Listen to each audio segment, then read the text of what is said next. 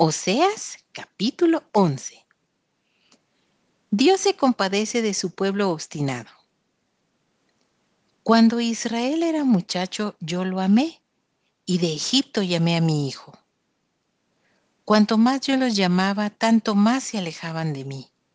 A los baales sacrificaban, y a los ídolos ofrecían sahumerios.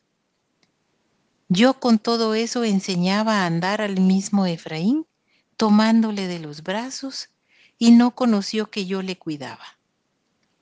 Con cuerdas humanas los atraje, con cuerdas de amor, y fui para ellos como los que alzan el yugo de sobre su cerviz, y puse delante de ellos la comida.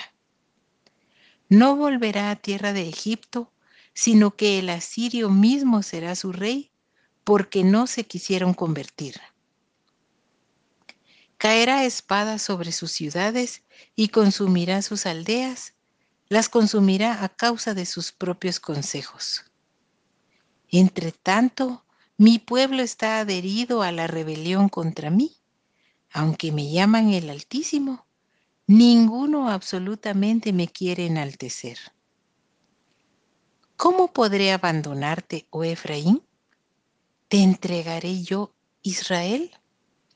¿Cómo podré yo hacerte como Adma o ponerte como a Seboín?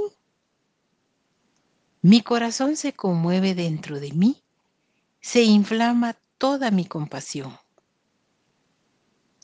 No ejecutaré el ardor de mi ira, ni volveré para destruir a Efraín, porque Dios soy y no hombre, el santo en medio de ti, y no entraré en la ciudad. En pos de Jehová caminarán, él rugirá como león, rugirá y los hijos vendrán temblando desde el occidente.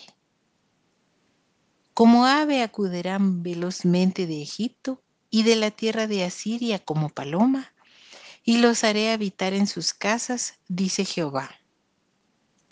Me rodeó Efraín de mentira y la casa de Israel de engaño. Judá aún gobierna con Dios y es fiel con los santos.